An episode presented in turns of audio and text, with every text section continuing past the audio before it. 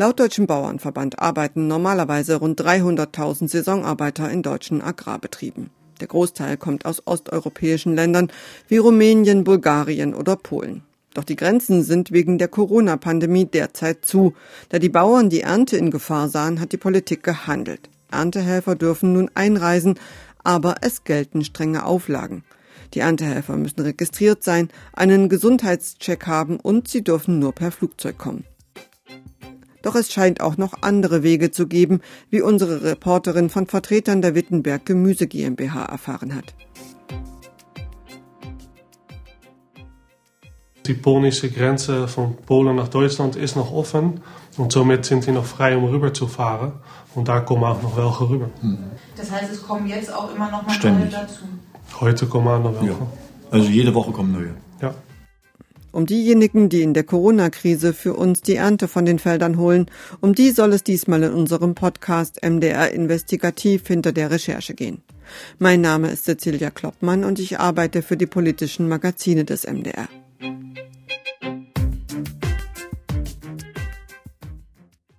Im April und Mai dürfen jeweils 40.000 Erntehelfer einreisen. Und so steht das in einer Vereinbarung des Bundesministeriums des Innern und des Bundeslandwirtschaftsministeriums. Es gelten allerdings strenge Auflagen aufgrund der Corona-Pandemie. Aber es scheint da auch offenbar Lücken zu geben, wie meine Kollegin Karina Huppertz herausgefunden hat. Hallo Karina. Hallo Cecilia. Karina und ich, wir sitzen heute im Freien. Die letzten Podcasts, die haben wir ja immer per Telefon aufgezeichnet. Jetzt sind die Bestimmungen ein bisschen lockerer. Wir sitzen an der frischen Luft, genießen das, dass wir endlich wieder draußen sitzen können und das nicht per Telefon machen müssen. Zwischen uns ist natürlich ein ordentlicher Sicherheitsabstand. Vögel zwitschern, grünt und blüht um uns rum. Das passt ja so ein bisschen zum Thema. Landwirtschaft, da denkt man so an Erdbeeren pflücken und Tomaten ernten. Wobei so, so richtig romantisch ist so eine Arbeit als Erntehelfer nicht, oder Karina? Also ich habe es noch nicht selber ausprobiert, aber von dem, was ich gehört habe, äh, stelle ich es mir nicht so romantisch vor. Das ist natürlich eine körperlich total harte Arbeit. Ne? Also nicht am Schreibtisch sitzen, wie wir das dann ja auch manchmal machen. Ähm, sind lange Tage, gerade jetzt, wenn die Ernte eingeholt werden muss. Ähm, da hat man natürlich auch Zeitdruck. Ähm, es kommen auch oft natürlich Leute ähm, aus dem Ausland, um die Arbeit hier zu machen. Ähm, die werden dann oft in Sammelunterkünften untergebracht. So war das auch bei uns jetzt in dem Fall. Und das ist jetzt natürlich nicht so ganz romantisch oder luxuriös. Du hast gerade gesagt Sammelunterkünfte. Du hast ja in Wittenberg bei der Gemüse GmbH recherchiert. Dort ist es also so, dass die Leute, dass die polnischen Mitarbeiter in Sammelunterkünften leben. Ist es nicht total gefährlich, gerade im Moment in der Corona-Krise? Also in Wittenberg gibt es Zimmer bis zu vier Personen. Eher die Regel seien wohl zwei oder drei, sagt die Firma. Es gibt aber auch Viererzimmer. Ähm, wir haben es selber nicht gesehen. Wir dürfen ja nicht rein. Ähm, wir standen nur davor und konnten uns mit den Leuten unterhalten. Die Badezimmerküchen sind auf dem Flur, die muss man sich teilen mit mehreren. Generell ist es eine große Unterkunft. Es ist ein altes Krankenhaus und sind 250 Leute drin untergebracht. Die Bestimmungen sagen, dass die Leute in kleinen festen Teams arbeiten sollen. Ist das da so gewesen in Wittenberg? Ja, da ist natürlich erstmal die Frage, was kleine feste Teams sind. Das ähm, ist natürlich ein bisschen offen gehalten in den Bestimmungen. Ähm, in Wittenberg hat uns die Firma dann bestätigt, die Gruppen, die da fest zusammenarbeiten, sind 30 bis 40 Personen. 30 bis 40? Das ist eine ganze Menge. Genau, man könnte jetzt als Vergleich mal dran sehen, die Saisonarbeiter, für die es nochmal eine eigene Ver äh, Verordnung gibt, die sollen in Gruppen von fünf bis zehn Leuten maximal 20 zusammenarbeiten. In Wittenberg sind es halt aber 30 bis 40er Gruppen, die da in Teams eingeteilt sind. Jetzt hat man ja in dem Film auch gesehen, da gibt es diese Kleintransporter. Ähm, eigentlich soll doch da auch aufgrund von Corona möglichst viel Platz drin sein. Du hast aber was anderes erfahren. Genau, während wir vor der Unterkunft gestanden und gedreht haben, sind eigentlich im Fünf-Minuten-Tag diese Transporter an uns vorbeigefahren. Die pendeln dann zwischen Betrieb und Unterkunft. Da liegt so ein Kilometer ungefähr zwischen. Manche dieser Transporter waren halb voll, da saßen drei, vier Leute drin. Wir haben aber auch welche gesehen, die bis auf den letzten Platz besetzt waren. Und da sitzt man dann natürlich sehr eng beieinander. Und die Personen da drin hatten auch keinen Mundschutz oder sowas an. Du hast ja auch äh, unter anderem mit dem Verkaufsleiter der Wittenberg Gemüse GmbH gesprochen, Kevin van Eiperen. Und äh, der hat dir dazu auch was gesagt. Er hat nämlich eigentlich gemeint, dass die Leute, die da in, für die Firma arbeiten, auch selbst verantwortlich sind.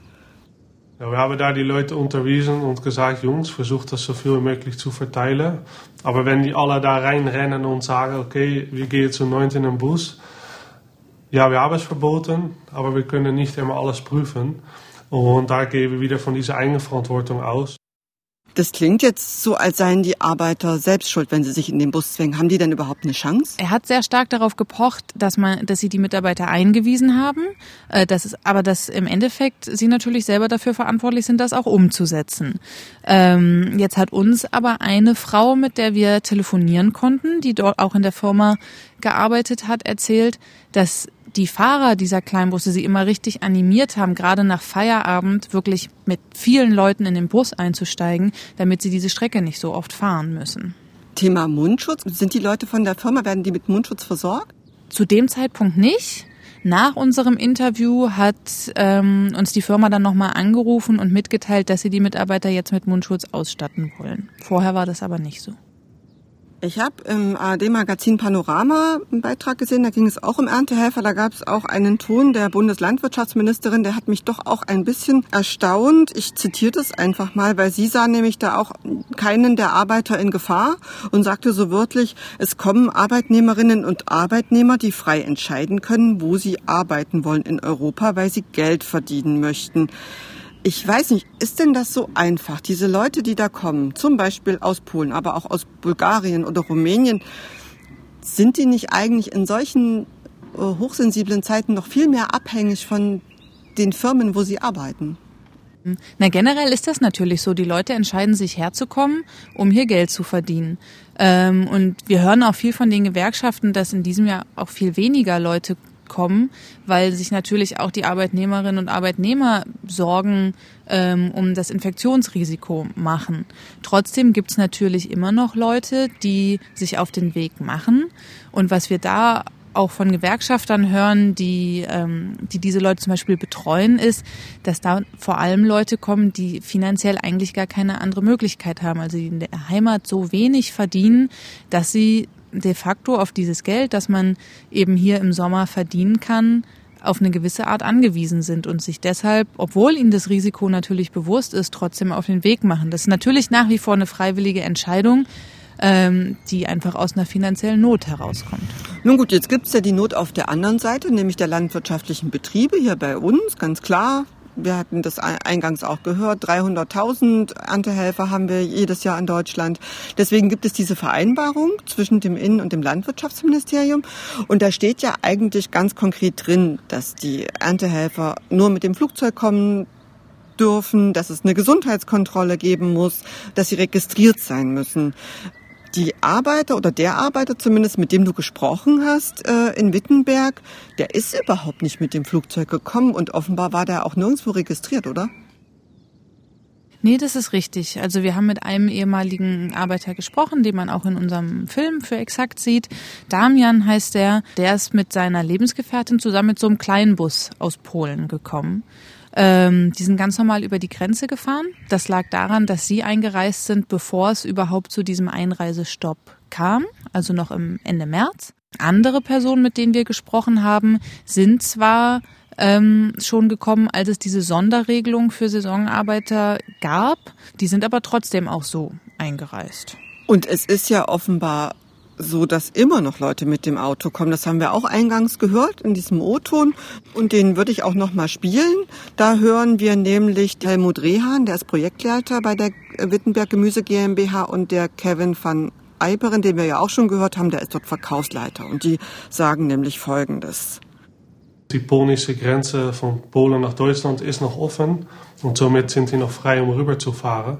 Und da kommen auch noch welche rüber. Das heißt, es kommen jetzt auch immer noch mal Ständig. neue dazu. Heute kommen auch noch welche. Ja. Also jede Woche kommen neue. Ja. Jetzt fragt man sich, wie, wie, wie kann das eigentlich sein? Das habe ich mich auch gefragt. Und im Endeffekt ist die Erklärung relativ einfach. Die Firma stellt ihren Mitarbeitern unbefristete Verträge aus. Also die kommen als ganz normale Arbeitnehmer rüber. Das sind keine Saisonkräfte. Und darum dürfen die ganz normal einreisen. Aber halt mal, es gibt doch irgendwie einen Einreisestopp. Das stimmt, aber dieser Einreisestopp gilt nicht für Personen, die beruflich reisen. Und wenn ich also praktisch mit einem Arbeitsvertrag ähm, nach Deutschland einreise, ist das erlaubt.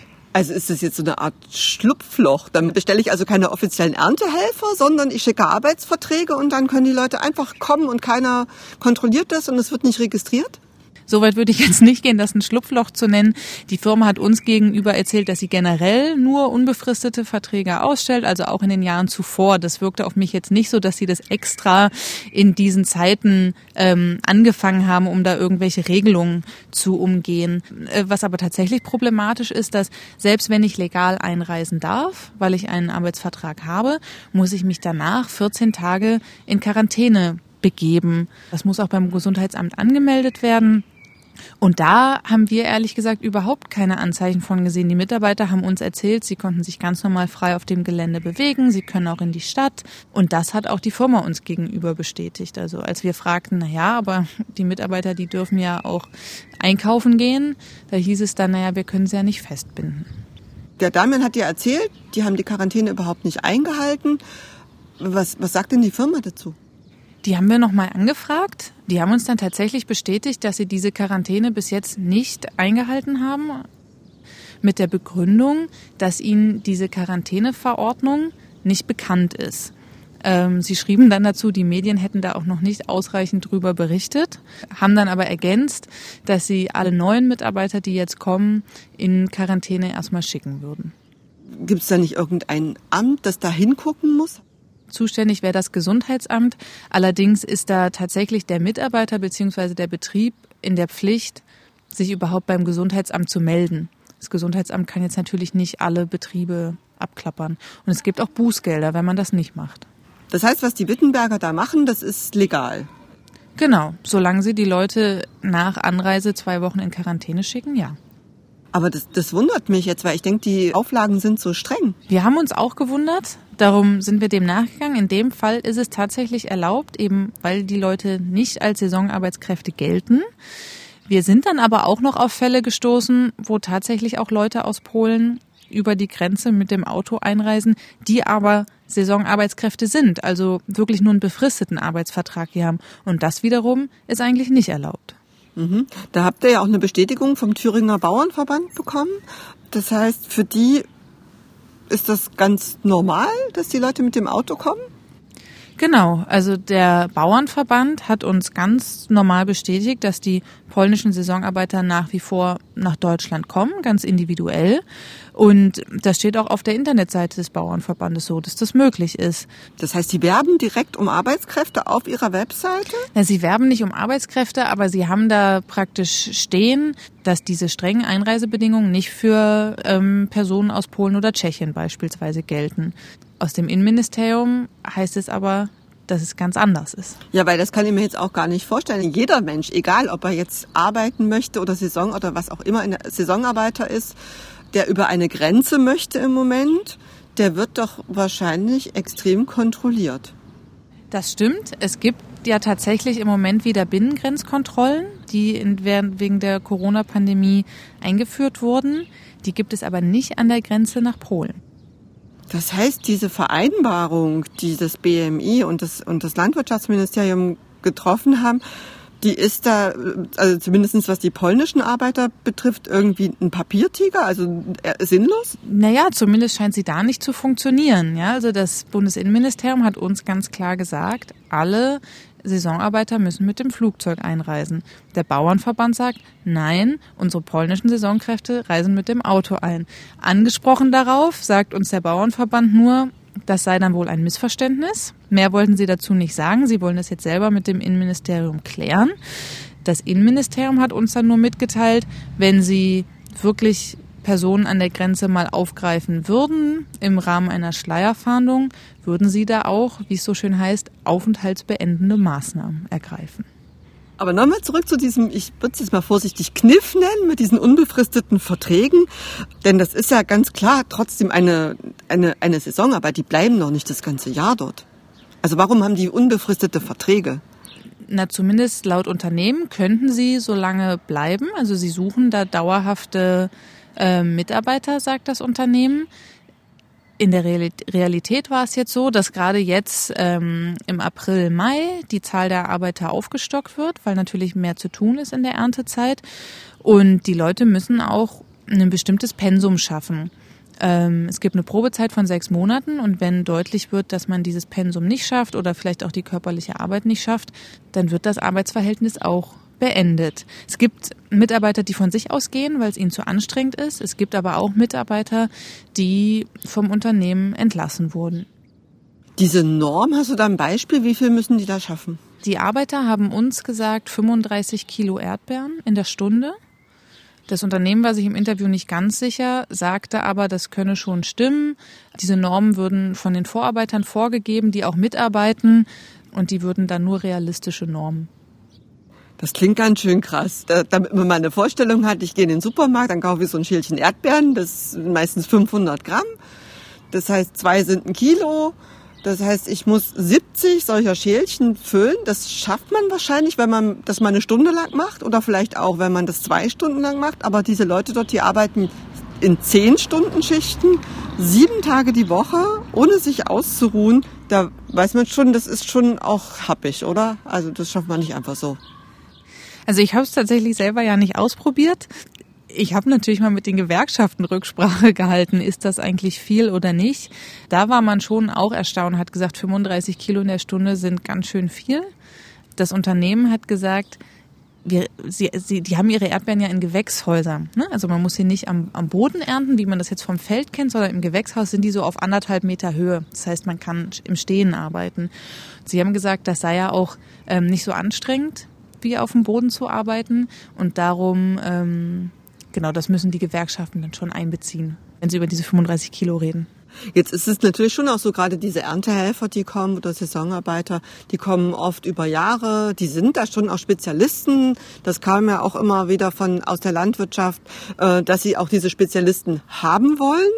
Also diese äh, Ideen der Politik, ihr könnt doch hier auch mal äh, Studenten ein, äh, einstellen oder Arbeitslose oder Asylbewerber, die sind da nicht auf so sehr viel Gegenliebe gestoßen. Ähm, hast du eigentlich auch mal mit den, mit den äh, Betrieben darüber geredet? Also wäre das jetzt für die eine Option, die mit denen du gesprochen hast, andere Leute zu nehmen? Die Wittenberg Gemüse GmbH, die der Ex-Arbeitgeber ähm, von Damian ist, die hat uns erzählt, dass sie das durchaus mal versucht haben. Also dass es auch mal an sie rangetragen wurde, schon vor Jahren. Es gibt hier Arbeitslose, wollt ihr nicht mit denen das mal versuchen? Die haben tatsächlich gesagt, das hat nicht funktioniert, weil die Arbeit ist wahnsinnig anstrengend ähm, und es gibt nicht so viele Leute, die sich da durchquälen wollen. Man muss natürlich auch sagen, es gibt tatsächlich Bauern, zumindest habe ich das gelesen, auch schon äh, im Fernsehen gesehen, die sich an die Auflagen der Bundesregierung halten, die wirklich auch viel Geld in die Hand nehmen, um extra Unterkünfte zuzubuchen, die sich darum kümmern, dass die Leute versorgt werden und nicht rausgehen, solange sie noch in dieser Betriebsquarantäne sein müssen. Äh, und es kostet die natürlich auch. Da muss man natürlich auch überlegen, dass die Produkte eventuell auch teurer werden könnten. Aber nochmal zurück, Karina, zu dem jungen Mann, mit dem du gesprochen gesprochen hast, zu dem Damian, ähm, hat er sich bei, bei dir gemeldet? Wie, wie ist der Kontakt zustande gekommen? Da muss ich ein bisschen kryptisch bleiben, weil wir ja auch immer ein bisschen unsere Quellen schützen müssen. Damian hat sich bei jemand gemeldet, ähm, mit dem ich schon mal zu tun hatte und ähm, hat da praktisch um Hilfe hat, hat praktisch dort Hilfe gesucht, hat wollte wissen, was kann er tun, welche Rechte hat er, ähm, weil das natürlich auch was ist, was Leute, die dann herkommen, oft gar nicht wissen, welche Rechte sie hier in Deutschland als Arbeitnehmer haben. Und diese Person hat dann wiederum mich kontaktiert, weil sie eben auch wusste, dass ich mich mit solchen Fragen schon mal beschäftigt habe und hat dann den Kontakt vermittelt zu Damian. Der hat sich vermutlich dann gemeldet, als ihm gekündigt worden ist, oder? Genau, er hat sich tatsächlich an dem Tag gemeldet, an dem wir auch dann gedreht haben. Ihm war an dem Morgen die Kündigung ausgestellt worden und ihm wurde ja auch gesagt, dass er an dem Tag noch die Unterkunft verlassen solle. Da gab es auch einen persönlichen Streit. Die Firma hat ihm vorgeworfen, er hätte andere Leute bedroht. Er hat das bestritten. Ähm, genau, aber es war praktisch der, wir haben ihn dann an dem Nachmittag getroffen, als eigentlich klar war, am Abend muss er raus aus der Unterkunft. Okay, dem wird also morgens gekündigt, bis abends muss er raus sein aus der Unterkunft. Das heißt, der ist jetzt wieder zurück in Polen? Nee, er ist dann eine Nacht noch in der Unterkunft geblieben, bis er dann wirklich gehen musste und ist mit seiner Lebensgefährtin, mit der er zusammen hier war, dann ähm, weitergezogen und hat sich ein paar Tage später nochmal gemeldet und ist jetzt in Brandenburg. Und arbeitet dort jetzt weiter. Hat nach eigener Aussage einen Job zumindest in Aussicht. Und das war natürlich auch eine Frage, die uns beschäftigt hat, dass bei allen Quarantänemaßnahmen, Infektionsschutzmaßnahmen, das natürlich auch eine Gefahr ist für die Arbeitnehmer selber, aber auch für alle anderen, wenn man dann irgendwie doch innerhalb von Deutschland weiterreisen kann, von Betrieb zu Betrieb weiterziehen kann. Mhm. Das heißt, diese ganzen, diese Maßnahmen, die ja eigentlich plausibel klingen, die äh, von der Bundesregierung da ergriffen worden sind bezüglich der Erntehelfer, sprich nur Flugzeug, Kleingruppen, Registrierung, Gesundheitschecks und so weiter. Was, wo ist da jetzt eigentlich das Problem? Reichen die nicht? Oder sind die nicht wirksam genug? Was müsste sich denn da ändern? Ich glaube, das Problem ist bei so vielen in diesen Zeiten, dass solche Verordnungen ja sehr schnell erstellt werden muss und dass da Interessen zusammenkommen. Also man hat einmal jetzt in diesem konkreten Fall das Innenministerium, das einen möglichst wirksamen Infektionsschutz haben will und gleichzeitig das Landwirtschaftsministerium, das natürlich auch unter dem Druck der Bauernverbände steht, dass, dass diese Erntehelfer irgendwie ins Land kommen können, damit man auch die Ernte schafft, damit der Verdienst nicht verloren geht, das Gemüse nicht schlecht wird. Ähm, und diese zwei Dinge hat man irgendwie versucht zusammenzubringen, den Infektionsschutz und dass die Leute trotzdem kommen können. Und so wie ich das in vielen Gesprächen gehört habe, scheint es einfach ein, ein bisschen ein, ein Kompromiss zu sein, der in manchen Stellen unklar ist, ein gewisses Kuddelmuddel. Und ich glaube, eines der größten Probleme ist, dass da oft Gewerkschaften, Bauern, also vielen Beteiligten noch nicht so ganz klar ist, wie die Regel jetzt im Einzelfall dann wirklich ist. Also wir fassen zusammen, es gibt strenge Regeln und Auflagen, aber ganz offensichtlich muss man, nach dem, was du recherchiert hast, auch davon ausgehen, dass diese Einschränkungen systematisch sogar umgangen werden. Das äh, führt zum einen dazu, dass sich in diesen Zeiten, wo es darum geht, dass alle Möglichkeiten ausgeschöpft werden sollten, um Infektionen zu vermeiden und auch Infektionsketten zu unterbrechen, Menschen im Grenzverkehr, zumindest zwischen Deutschland und Polen, unterwegs sind, von denen keiner weiß. Und ähm, dass die, die kommen und für uns frisches Obst und Gemüse ernten, oft unter sehr schlechten Arbeitsbedingungen leiden. Die können einfach gefeuert werden, die wissen entweder nicht wohin oder sie ziehen einfach wie Tagelöhner weiter durchs ganze Land und setzen da, damit ihre Gesundheit und auch die von den anderen aufs Spiel. Das ist jetzt erstmal kein schönes Fazit der Geschichte, Karina, aber trotzdem herzlichen Dank für dieses schöne Gespräch. Vielen Dank dir, Cecilia.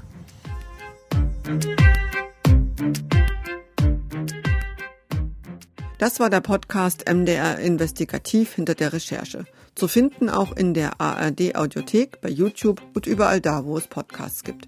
Den Beitrag von Carina Huppertz finden Sie in der MDR Mediathek. Über Bewertungen, Feedback, Anregungen und Kritik freuen wir uns. Danke fürs Zuhören. Machen Sie es gut. Bis zum nächsten Mal.